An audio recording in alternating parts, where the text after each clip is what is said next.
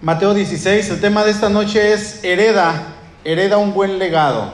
¿Cuántos quisiéramos dejar algo que, que, no solamente sea algo material, sino que sea algo que, que, perdure por generaciones? ¿Sabían que nosotros tenemos un legado que ha perdurado durante siglos, dos milenios, y la enseñanza del Señor durante muchísimo tiempo más, miles y miles de años desde que Dios llamó a Abraham, tenemos este legado, el legado de la fe, ¿verdad? Que Dios se ha encargado de darnos y dejarnos poco a poco escrito ya hoy en día con la revelación completa para que usted y yo podamos tener eh, un acceso a la escritura de una manera única, de una manera correcta, de una manera bíblica, de una manera santa. Dice Mateo 16, voy a leer en la nueva versión internacional, versículo 1 en adelante, los fariseos y los saduceos se acercaron a Jesús y para ponerlo a prueba le pidieron que les mostrara una señal del cielo. Él les contestó, al atardecer, ustedes dicen que hará buen tiempo porque el cielo está rojizo, y por la mañana que habrá tempestad porque el cielo está nublado y amenazante. Ustedes saben discernir el aspecto del cielo, pero no las señales de los tiempos. Esta generación malvada y adúltera busca una señal milagrosa, pero no le será dada, pero no se le dará, perdón, más que la señal, más que, pero no se le dará más señal que la de Jonás. Entonces Jesús los dejó y se fue. No, no sé si les pasa, a lo mejor soy el único en todo el planeta que cuando leo otra versión me trabo porque estoy acostumbrado a la Reina Valera 60 y, y me hago bolas, ¿verdad? Pero es palabra de Dios eh, y en estos versículos, hermanos, vamos a encontrar algo bien curioso. Fíjense, eh, hemos tenido ya casi un año de estudio del Evangelio de Mateo. Vamos en el capítulo 16. En este mes comenzamos hace un año. Comencé un domingo, no sé si recuerdan que dimos la introducción y, el tema de, la predicación fue eh, una genealogía perfecta. No recuerdo ahorita, hace ratito me acordaba, pero hablamos de la genealogía perfecta, ¿verdad? De, acerca de Jesús. Tenemos ya casi el año, a finales de este mes cumplimos un año estudiando Mateo y hemos visto cómo eh, en este Evangelio y obviamente en los otros, los diferentes grupos de personas que no estaban de acuerdo con la doctrina, con la enseñanza del Señor Jesús, eh, siempre lo atacaban. En, algunas ocasiones unos, en otras ocasiones otros, pero siempre había alguien que estaba atacando al Señor, que estaba criticando, lo que estaba queriendo terminar con su ministerio, que le decía que lo que estaba haciendo estaba mal, etc. Y dice el verso 1 que había dos tipos de grupos eh, eh, que se juntan y se acercan con, con el Señor. Eran los fariseos y los saduceos. Ellos eran líderes religiosos judíos y eran o pertenecían, vamos a decirlo así, a dos diferentes partidos y sus puntos de vista eran diametralmente opuestos en muchos aspectos. No, no coincidían en casi nada. Por ejemplo, los fariseos dice que ellos seguían con cuidado sus normas y tradiciones religiosas, creyendo que ese era el camino a Dios. De alguna manera ellos pensaban que la salvación a Dios iba a llegar por medio de las obras, por medio de portarse bien, por medio de lavarse las manos, por medio de cumplir rituales. También dice que ellos creían en la autoridad de todas las escrituras y en la resurrección. O sea que ellos tenían desde el Génesis hasta Malaquías, tenían como palabra de Dios y ellos la respetaban. Tenían hasta eso un celo, digamos, por la palabra de Dios. Por el otro lado estaban los saduceos. Bueno, los saduceos Solamente aceptaban los libros de Moisés como escritura. Génesis, Éxodo, Levítico, Números y Deuteronomio. Y no creían en la vida después de la muerte. Si, si nosotros tratásemos que esos grupos existieran hoy en día y tratásemos de unirlos, sería, hermanos, prácticamente imposible. No se podría porque había muchas cosas que ellos no tenían en común. De hecho, ellos habían ya llevado una enemistad durante siglos, se peleaban, no, no, no, no estaban a gusto, siempre estaban discutiendo, eran contrarios, era como eh, el PRI y Morena, ¿no? Como el PRI y el PAN, se atacaban y se envían mensajes y publicidad, y en la radio últimamente estaba escuchando mucha publicidad en contra uno del otro, y así se odiaban entre ellos, se atacaban. Y esto había pasado ya durante generaciones. Es como si yo les dijera a ustedes, hermanitos, A ver, hermano Luis, por favor, usted va a compartir de mañana en adelante su fe con algún testigo de Jehová. Carmen, también tú. ¿Qué haríamos? ¿Podríamos? Y, que, que, dijera, o sea, no solamente, sino que, hermano, va a aceptar lo que le diga. Y así, ¿eh, Carmen? Bueno, sería un choque, ¿verdad? No podríamos hacerlo porque no compartimos la misma fe, no compartimos el mismo Señor, no creen en Cristo como el Dios todopoderoso, como el Dios encarnado, no creen en el Espíritu Santo y tantas doctrinas que no tienen, bueno, que, que no las desechan como si fuera basura, no creen en Cristo como nosotros creemos, no adoran a Cristo como nosotros lo hacemos, no podríamos. Simplemente no podríamos, sería imposible. Pasaba lo mismo con los fariseos, con los saduceos. Sin embargo, en estos dos grupos había algo en común. Y esa era una persona, era un enemigo que los dos tenían en común. Así es que ellos deciden unir sus fuerzas, digamos que para hacerse más fuertes, la unión hace la fuerza, y ellos querían juntos darle muerte al Señor. Los dos enemigos se iban a juntar para atacar a un enemigo común. En este caso, el Señor Jesús, dice el versículo 1, los fariseos y los saduceos se acercaron a Jesús y para ponerlo a prueba le pidieron que les mostrara una señal del cielo. Ellos estaban demandando una señal del cielo, intentaban eh, explicar los milagros de Jesús como si el Señor lo que estuviera haciendo, todos los milagros, toda la obra que él estuviera haciendo, lo hiciera para manipular a la gente. Quizá ellos pensaban que los milagros del Señor eran por casualidad. No sé si algún día vieron la película de, se llama El Pequeño Gigante, o, la, la fe gigante de un pequeño. No recuerdo, es un niño que tiene mucha fe y, él cree en Dios. En una ocasión le dicen, a ver si tienes tanta fe, dile a la montaña que se mueva, ¿verdad? Y él va y se pone en medio de la calle y está la montaña hasta allá y el niño se pone a orar y le dice, Señor, mueve la montaña. Y, y en ese momento tiembla. Y resulta que la montaña se movió. Fue una historia real, ¿no? Y dicen las personas, fue casualidad que temblara, ¿no? Qué casualidad que tembló en el momento exacto, cuando el niño estaba orando, en ese preciso momento y la montaña se movió. Bueno, era, habla de la fe de este niño. Y, y ellos decían, a lo mejor todos los milagros que el Señor hace son casualidad. O Él usa estos poderes de manera maligna. Quien lo está, lo está sustentando, quien lo está soportando, quien lo está eh, ayudando es el enemigo, es Satanás. El chiste es que ellos creían que solamente Dios podía hacer señales en los cielos. El Hijo del Hombre, decían ellos, no. Así es que si tú eres Dios, si tú eres el Mesías, haz una señal. ¿sí? Ahora, por otro lado, ellos admitían sus prodigios, pero como les digo, ellos decían, sí, pero quizá lo que tú estás haciendo, Jesús, es algo que viene de parte de Satanás. Entonces, ellos estaban cometiendo aquí blasfemia delante de Dios. Dice Mateo 12, 24, mas los fariseos al oírlo decían, este no echa fuera a los demonios, sino por Belcebú, príncipe de los demonios. Obviamente ellos estaban atacando a Jesús y estaban blasfemando contra el Señor y estaban blasfemando contra el Espíritu Santo. Sabemos que el poder de Dios es el poder de Jesús. Sabemos que lo que Jesús hacía era porque Él era el Dios encarnado, el Dios todopoderoso. Amén. Así es que ellos llegan y le dicen al Señor, a ver, muéstranos una señal del cielo, algo grande que realmente nos sorprenda. Pues ¿qué más querían? Ya había multiplicado los panes, los peces, ya había sanado miles de personas, ya había resucitado por ahí una, dos personas. Y todavía llegan y le piden señal del cielo. Fíjense, el Señor pudo impresionarlos con facilidad. ¿Sabían eso?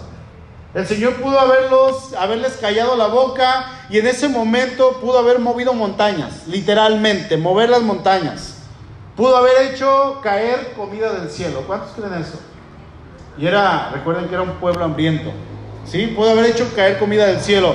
Pudo haberles dado de una montaña o, ahí de, de, una lomita que estaba ahí en el pueblo, eh, pegarle a una roca o hablarle a la roca y que la roca comenzara a dar agua a chorros y a partir de ese momento todo el pueblo iba a beber ahí porque era un río ya que iba a estar y el Señor lo hubiera hecho fácilmente. Pudo haber hecho crecer árboles para que les diera sombra y no solamente eso, sino que ellos tuvieran fruto.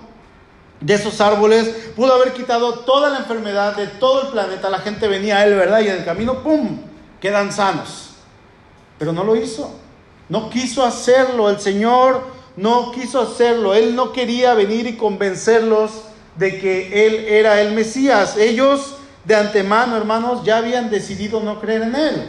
Ellos ya habían cerrado su corazón ante el Señor así hiciera todos los milagros del mundo, así detuviera el sol o apagase el sol en ese momento y lo volviese a prender, ellos habían determinado no creer en Jesús. ¿Y qué terrible es esto? Porque ¿qué es lo que le iban a dejar a las generaciones que venían? ¿Cuál era la enseñanza que ellos iban a dejar a sus hijos, a sus nietos, a los bisnietos, los siglos después que iban a venir? ¿Qué es lo que iban a dejarles?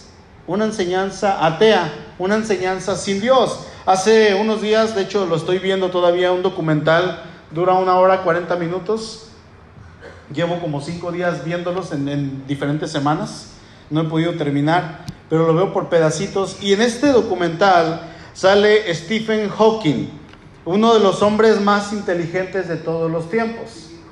Bueno, este hombre fue un físico, teórico, cosmólogo y autor mejor conocido por sus trabajos científicos relacionados a la relatividad general y los agujeros negros en el espacio. Y en el video está este hombre, pues ya murió, creo que en el 2018.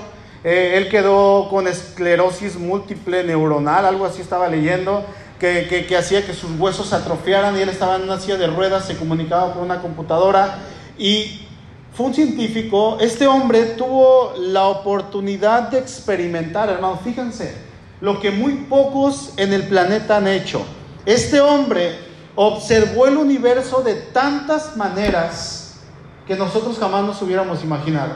Él tuvo la oportunidad de ver tantas cosas que a lo mejor usted y yo jamás vamos a ver, que jamás vamos a saber que existen porque no tenemos el acceso a la tecnología, a los telescopios, a todo lo que él accedió durante toda su vida. Hizo cálculos, estudios, inventó teorías, inventó fórmulas y es catalogado como de los hombres más brillantes de todos los tiempos. Hay una película de él incluso. ¿Sí? Y con todo lo que él pudo ver, con todo lo que él pudo estar calculando y viendo, él decidió ser ateo. Él decía, Dios no existe. Él decidió tener más fe y decir, venimos del chango, venimos de la evolución. Y así murió, sin Cristo. Un hombre declarado ateo 100%, Dios no existe, somos ciencia, cuando morimos de aquí nos vamos y se acaba absolutamente todo. Este hombre endureció su corazón al Señor y no lo abrió y así murió. Él decidió de antemano no creer en el Señor. Y qué terrible es esto, hermanos. Y, la misma escritura nos dice que todo lo creado ahí en Romanos capítulo 1 nos da testimonio de que hay alguien, ¿verdad? Que hay un diseño inteligente. Yo no sé si ustedes alcanzan a visualizar las constelaciones en el cielo yo conozco como unas seis o siete constelaciones solamente y con el que platico un poquito de eso es con William, porque William conoce muchas constelaciones, conoce estrellas, conoce cosas allá en el cielo porque se agarra estudiando y se agarra viendo. Entonces le pregunto a William, le digo, oye Willy, ¿y esta constelación cómo es? ¿Y esto? ¿Qué es esto? ¿Qué es aquello? Y me, contesta todo, ¿no? Y, cuando yo veo esto, yo digo, Señor, eres increíble, eres sorprendente, eres híjole, el único Dios creado, y lo veo desde aquí sin telescopio. Y me sorprendo y digo, Señor, wow, eres grande.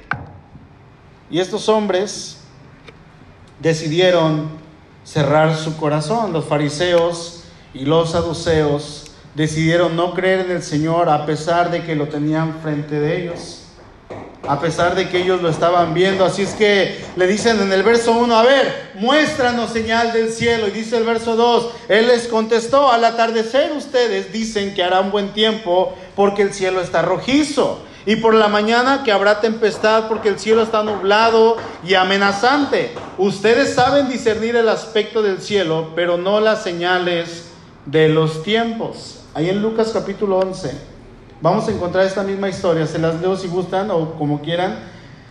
Lucas 11, 29 dice, y apiñándose las multitudes, comenzó a decir, esta generación es mala, Demanda señal, pero, las, pero señal no le será dada, sino la señal de Jonás. Porque así como, como Jonás fue señal a los ninivitas, también lo será el Hijo del Hombre a esta generación. Versículo 32. Los hombres de Nínive se levantarán en el juicio con esta generación y la condenarán porque a la predicación de Jonás se arrepintieron y he aquí más que Jonás en este lugar. Pregunta, ¿cuál es la señal del profeta Jonás? Dice ahí en Mateo 16:4, esta generación malvada y adúltera busca señal milagrosa, pero no se le dará más señal que la de Jonás. Entonces Jesús los dejó y se fue. Busquen Jonás, por favor, capítulo 1. Fíjense, que qué hermoso es el Señor. El Señor está platicando con ellos y ellos sin que se dieran cuenta, Jesús les está dando una profecía a estos incrédulos de lo que va a acontecer en los días venideros. El Señor toma la señal de Jonás como una referencia a los días y las noches que él iba a pasar en la tumba. ¿Se acuerdan qué fue lo que pasó con Jonás por su desobediencia? El Señor le da una orden, le dice, ve a Nínive y predícales que se arrepientan porque su maldad ha llegado hasta el colmo y ellos, si no se arrepienten, yo voy a destruir la ciudad. Entonces, Jonás se da la vuelta y en lugar de irse a Nínive, compra un barco, compra un boleto de barco y se va hacia Tarsis. Y, en el camino se desata una tormenta grande y en la tormenta eh, él se baja todavía allá a los camarotes y se pone a, a dormir, se echa una siesta. Una siestecita y todos arriba controlando las velas, controlando el timón, controlando el barco, aventando las cosas para que no se fueran a hundir y el otro dormido abajo. Qué fea es la indiferencia, ¿verdad? Cuando no, nos importa algo. Y dice que lo despiertan y le dicen, vente, estamos rezándole, llorándole cada uno de nosotros a nuestros dioses, vente para que tú le ores al tuyo. Y entre todos se juntan y nos ayudan. Entonces Jonás sube y dice Jonás, pues todo esto la verdad viene por causa mía. Si ustedes me avientan al mar, esto se va a calmar. Y le preguntan, ¿verdad? ¿De qué estás huyendo? ¿Qué hiciste? Y él les explica y ellos no querían, todavía, todavía fíjense, tenían mejor corazón que el de Jonás. No querían y querían todavía calmar el barco. Entonces, pues Señor, ah, bueno, pues Jonás lo sentimos y lo avientan al mar. Y dice el verso 15, y tomaron a Jonás y lo echaron al mar y el mar se aquietó de su furor. Y temieron aquellos hombres a Jehová con gran temor y ofrecieron sacrificios a Jehová e hicieron votos. Pero Jehová tenía preparado un gran pez que tragase a Jonás, y estuvo Jonás en el vientre del pez tres días y tres noches. Ya en el capítulo 2 van a seguir leyendo la historia. Bueno, estos tres días y estas tres noches que, Jonás pasó en el vientre del pez es solamente una sombra, una profecía de lo que va a pasar en el futuro. Jonás fue tragado por un gran pez que en realidad no lo consumió, que no fue desintegrado por los ácidos gástricos de, este pez. Dicen por ahí algunos estudios que nuestros ácidos gástricos son capaces de deshacer metal. Hay animales que son más fuertes, por ejemplo, los del, los del cocodrilo, los animales que comen animales, que comen otros animales, sus ácidos gástricos son sumamente fuertes y deshacen, desintegran todo. Bueno, Dios acomodó este pez para que sus ácidos gástricos no lo consumieran ahí en las entrañas del pez. Y, Dios no permitió que, Jonás muriera dentro del pez porque tenía todavía un plan. Y, ese plan eh, circulaba o englobaba dos cosas. En primer lugar, porque eh, Dios quería que eso quedara escrito para que en un futuro el Señor Jesús tomara esa referencia haciendo alusión a que Él iba a pasar tres días y tres noches en el corazón de la tierra, o sea, en la tumba. Y en segundo lugar, por el hecho de que Jonás tenía que ir y cumplir el propósito de Dios que Él había dado. Ve a Nínive a predicar porque es necesario que se arrepientan, ¿sí? Así es que con esta perspectiva el Señor toma esta figura del Antiguo Testamento y les dice, no van a tener una señal, la única señal es la señal que van a tener la misma que tuvo Jonás. Yo voy a estar tres días y tres noches sepultado en la tierra, pero no les dijo lo que seguía. Voy a resucitar, voy a vencer a la muerte, voy a acabar con el enemigo, voy a acabar con el pecado y voy a derramar vida eterna para todos. Solamente les dijo, prácticamente voy a morir, voy a estar tres días en el vientre del pez. Cuando Jesús les dice esto, dice que él se levanta, se da la vuelta y se va, y ahí los deja. Ya no platicó más con ellos. Y continuamos en el verso 5. Dice, llegando sus discípulos al otro lado, se habían olvidado de traer pan. Y Jesús les dijo, mirad, guardaos de la levadura de los fariseos y de los saduceos. Ellos pensaban dentro de sí, diciendo, esto dice porque no trajimos pan. Y entendiéndolo Jesús les dijo, ¿por qué pensáis dentro de vosotros, hombres de poca fe, que no tienen pan? Esta parte es en algo graciosa, ¿verdad? Porque Vemos de parte de los discípulos, como siempre, hermanos, que ellos no tenían un entendimiento claro de lo que el Señor les estaba diciendo. Ellos siempre pensando en asuntos terrenales, asuntos que solamente tenían que ver con esta tierra, no, no tenían su vista, su, su mirada puesta en el cielo, no tenían su preocupación en las cosas eternas, sino solamente en lo que atañe a esta tierra. Sin embargo, el Señor les está diciendo otra cosa. Les dice, hey, cuídense de la enseñanza que ellos están dando. Porque en realidad esa enseñanza, si ustedes la agarran, si ustedes la escuchan y la ponen en práctica, les va a traer peligro a sus vidas. Y es que los líderes religiosos tenían una doctrina toda torcida. Y si ellos aceptaban a Cristo, si no rendían esa doctrina torcida a la voluntad de Dios y morían a todo su conocimiento, ellos iban a continuar en su vida. Si una persona saducea, un fariseo, aceptaba a Cristo, tenía que desaprender para aprender. ¿Sí? Y muchos de ellos no lo hicieron. Muchos de ellos creyeron en Cristo, sin embargo, decidieron todavía seguir con sus pensamientos. Vamos al verso 9, dice, no entienden aún ni se acuerdan de los cinco panes entre cinco mil hombres y cuántas cestas recogieron, ni de los siete panes entre cuatro mil y cuántas canastas recogieron. ¿Cómo es que no entienden que no fue por el pan que les dije que se guarden de la levadura de los fariseos y de los saduceos? Entonces entendieron que no les había dicho que se guardaran de la levadura del pan, sino de la doctrina de los fariseos y de los saduceos. ¿Cómo, es que, que usted y yo, hermano, nos tenemos que cuidar de todo lo que hoy se está enseñando desde miles de púlpitos en todo el mundo? ¿Cómo nos tenemos que cuidar? Dice el apóstol Pedro ahí en su segunda carta, capítulo 1, verso 19, tenemos también la palabra profética más segura a la cual hacen bien en estar atentos como a una antorcha que alumbra en lugar oscuro, hasta que el día esclarezca y el lucero de la mañana salga en sus corazones. Lámpara es a mis pies tu palabra y lumbrera a mi camino, dice el salmista. Tenemos la palabra profética más segura. En primer lugar, hermanos, tenemos que descansar en la escritura, no en pensamientos de hombres. ¿Sí? Porque resulta que hoy hay una enseñanza tan torcida que se está dando en todas partes y casi en todas las iglesias, porque el mensaje que se está dando es un mensaje atractivo, es un mensaje que llama la atención. Dice ahí Pablo, eh, Pablo le dice a Timoteo en el capítulo 4, en su segunda carta, dice, en los posteriores tiempos se levantarán hombres, ¿verdad?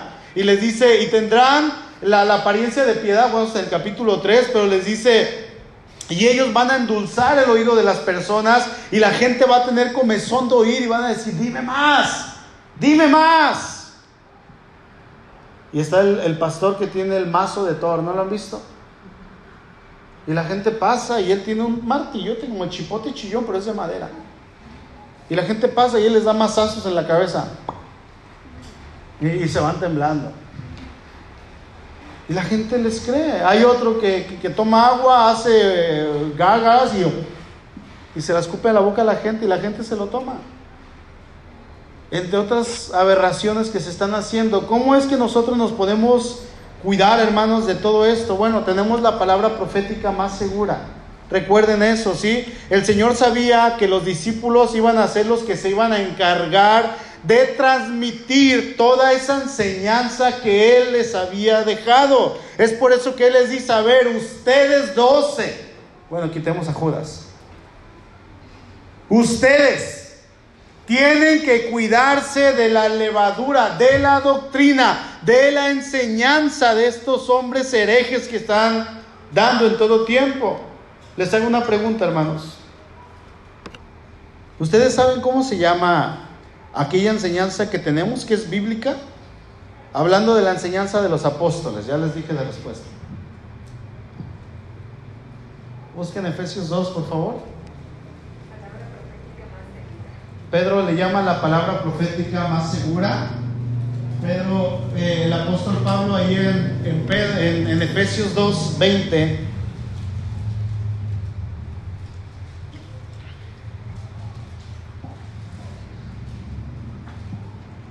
Ahí en Efesios 2.20 dice que tenemos la enseñanza de ellos, de los apóstoles, y a esa enseñanza se le llama la enseñanza apostólica, o sea que en un sentido todos somos apostólicos, no de doctrina, sino ni de denominación, sino nuestra enseñanza bíblica. Dice Pedro, Pablo en 2.20 de Efesios, edificado sobre el fundamento de los apóstoles y profetas, siendo la principal piedra del ángulo Jesucristo mismo. Nos presentan a Cristo, tenemos a Cristo, Él es la base, Él es los cimientos, sobre Él estamos parados y nada se tiene que mover y nosotros tenemos que ir creyendo y creciendo y avanzando todos los días en fe en la enseñanza apostólica de los apóstoles.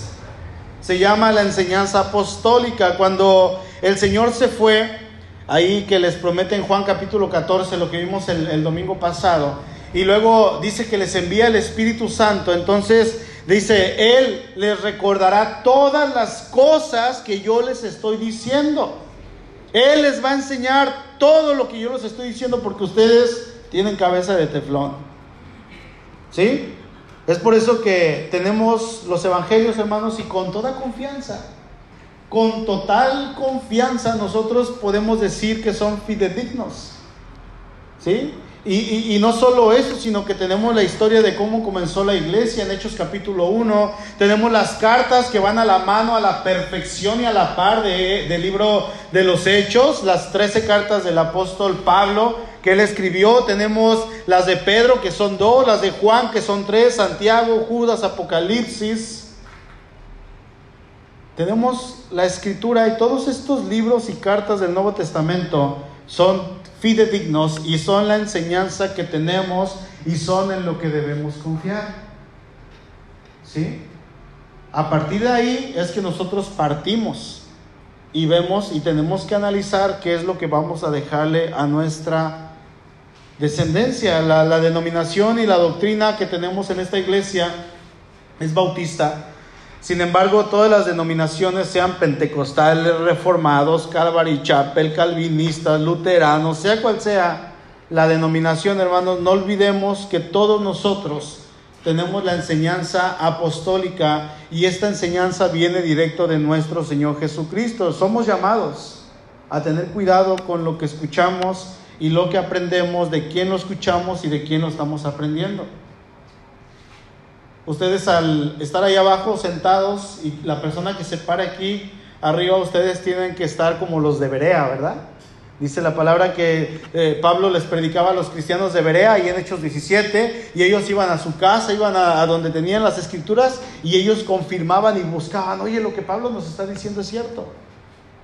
Lo que el apóstol le está diciendo esto es cierto. Y se los he dicho muchas veces y se los vuelvo a decir, hermanos, que si algún día yo, yo empezara a compartir algo que no esté en las escrituras o comienzo a predicar mis propias ideas, ustedes como iglesia tienen toda la autoridad de decirme, pastor, eso que estás predicando no es correcto. Y tienen toda la autoridad de decirme, ya no queremos que prediques, bájate. Ya no queremos que se haga eso. Adiós. ¿Por qué? Porque la iglesia no es mía. Yo no morí por ustedes, hermanos, y si me hubieran preguntado, quizás les hubiera dicho, no, gracias, yo no muero por ellos. Porque no, yo no lo hice, el que murió fue el Señor Jesucristo y la enseñanza que nosotros tenemos es la del Señor Jesucristo. Es por eso que el Señor en esta noche nos está haciendo el llamado a tener cuidado con la levadura que se está ofreciendo en otras partes. Y sí, vamos a decir, ok, en esta iglesia tengo una enseñanza correcta. Creo que así es, ¿verdad? Gracias a Dios. No solamente que se sube aquí un servidor, sino los que se suben aquí a predicar tienen una enseñanza cristocéntrica. Pero en la semana, hermanos, casi la mayoría escucha a otros predicadores, escucha a otros pastores. ¿Sí? Y, están en, su casa escuchando al, profeta. Hay hermanos que escuchan al profeta o a la profeta o a la apóstola, porque ya hay apóstolas. No sé si sabían. Y están, están viniendo ya a nuestro país y están ya empezando a vender sus paños con la unción. No sé cuánto los vendan, pero los venden. A lo mejor los pueden pedir por Mercado Libre, no sé. Que sanan toda enfermedad. Tenemos una enseñanza tan herética, hermanos, en estos días, en estos últimos días. Y estas enseñanzas nosotros nos ponemos a buscar en el teléfono, en la computadora, principalmente en el teléfono, y los encontramos y porque hablan bonito nos llaman la atención y agarramos sus enseñanzas. Y esto confunde a los creyentes que en muchos son nuevos, otros no tantos, pero pasa lo mismo que pasó antes, está pasando hoy en día. Vayan buscando Gálatas ya para terminar, hermanos. Gálatas capítulo 1. Pasan los años. El Señor Jesús resucitó, ascendió al cielo. Por ahí habían pasado unos 30, 30 y tantos años. La iglesia primitiva iba creciendo, pero de repente se meten ciertas personas dentro de la iglesia de Cristo con una enseñanza tan terrible, tan herética, que estaban confundiendo a los creyentes, en este caso de la iglesia de Galacia. Dice el verso 6 de Gálatas 1, dice Pablo, estoy maravillado. En otra versión dice, estoy asombrado. En otra versión dice, estoy boquiabierto. Y en otra, creo que una vez leí que decía, estoy enojado. Estoy maravillado de que tan pronto se hayan alejado del que los llamó por la gracia de Cristo para seguir un evangelio diferente. No que haya otros, sino que hay algunos, y eso es importante, sino que hay algunos que os perturban y quieren pervertir el Evangelio de Cristo. Ahora, eh, estas personas que los perturbaban, así como lo dice Pablo, ¿quiénes creen que eran? Dice ahí en Hechos capítulo, creo que en el capítulo 1, no recuerdo, en capítulo 2, si no me equivoco, que que muchos de los sacerdotes o de los fariseos obedecían a la fe, ¿se acuerdan?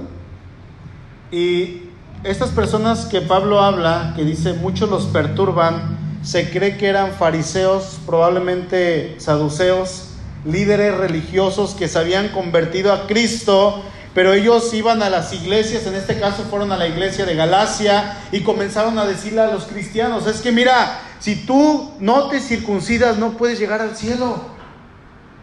Si tú no haces estas obras de la ley, no puedes llegar al cielo. Sí, pero yo ya soy salvo. Pablo me enseñó que yo ya soy salvo. Y ellos decían, sí, pero para que seas más salvo. Y estaban todos confundidos, todos torcidos. Entonces llegan estas personas y les comienzan a, compartir esto a, a estos creyentes de Galacia. Y ahí tenían, hermanos, a la iglesia de Cristo circuncidándose para poder ser salvos. ¿Sí?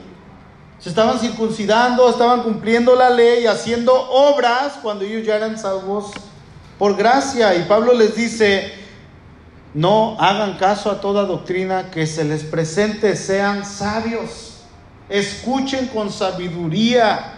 Es más, dice Pablo, si un mismo ángel del cielo viene y les predica algo diferente a lo que yo les enseñé junto con mis hermanos, que caiga bajo maldición. Tan seguro estaba Pablo de lo que estaba compartiendo. Dice el verso 8, mas si aún nosotros, o sea, ya nos fuimos, ya no estamos con ustedes, pero llegamos a regresar, dice, o un ángel del cielo les anuncia otro evangelio diferente del que hemos anunciado, sea anatema. Eso quiere decir que caiga bajo maldición. Como antes lo hemos dicho y otra vez lo dice Pablo, también ahora lo repito, si alguno les predica diferente el Evangelio del que han recibido, sea anatema. ¿Qué tan importante es que estemos atentos a la sana doctrina, hermanos? ¿Qué tan importante? Porque estos fariseos de los que Jesús les dijo a sus discípulos, cuídense de la levadura, cuídense de la enseñanza de ellos, no la apliquen. Ellos hicieron caso, ellos ya no se juntaron con ellos, ellos ya no les, les, eh, estuvieron aprendiendo sus doctrinas, sino que a partir de ese momento ellos decidieron caminar con Cristo. Sin embargo, muchos de ellos se convirtieron, llegaron a la iglesia, pero no desaprendieron lo que tenían para aprender algo nuevo, sino que con sus ideas que traían en su cabeza, las intentaban meter a la iglesia de Cristo y lo que ellos estaban diciendo para ser salvo necesitas obras cuando Cristo ya los había salvado por gracia. ¿Sí? Entonces, estas personas seguían todavía con esta enseñanza. Podemos decir con, estas palabras, hermano, ¿es de vida o, o muerte que anunciemos el verdadero evangelio? Yo creo que sí. Es cuestión de vida o muerte. ¿Será acaso tan importante la sana doctrina? Por supuesto que sí. Por supuesto que sí. ¿Por qué? Porque Dios nos ha llamado a que velemos a que oremos, a que leamos, a que no dejemos de congregarnos, a que crezcamos en la fe para que podamos enseñar a las generaciones que vienen, porque lo que nosotros les dejemos, hermanos, en cuanto a la fe y lo que les heredemos, así va a estar formada la iglesia dentro de los próximos 20 años. ¿Sabían eso? Dentro de 20 años la iglesia va a estar formada con la enseñanza que nosotros les demos a nuestros hijos y a los que van llegando a la iglesia. Y hermanos, en lo personal, yo quiero que mi hija tenga una herencia de fe correcta.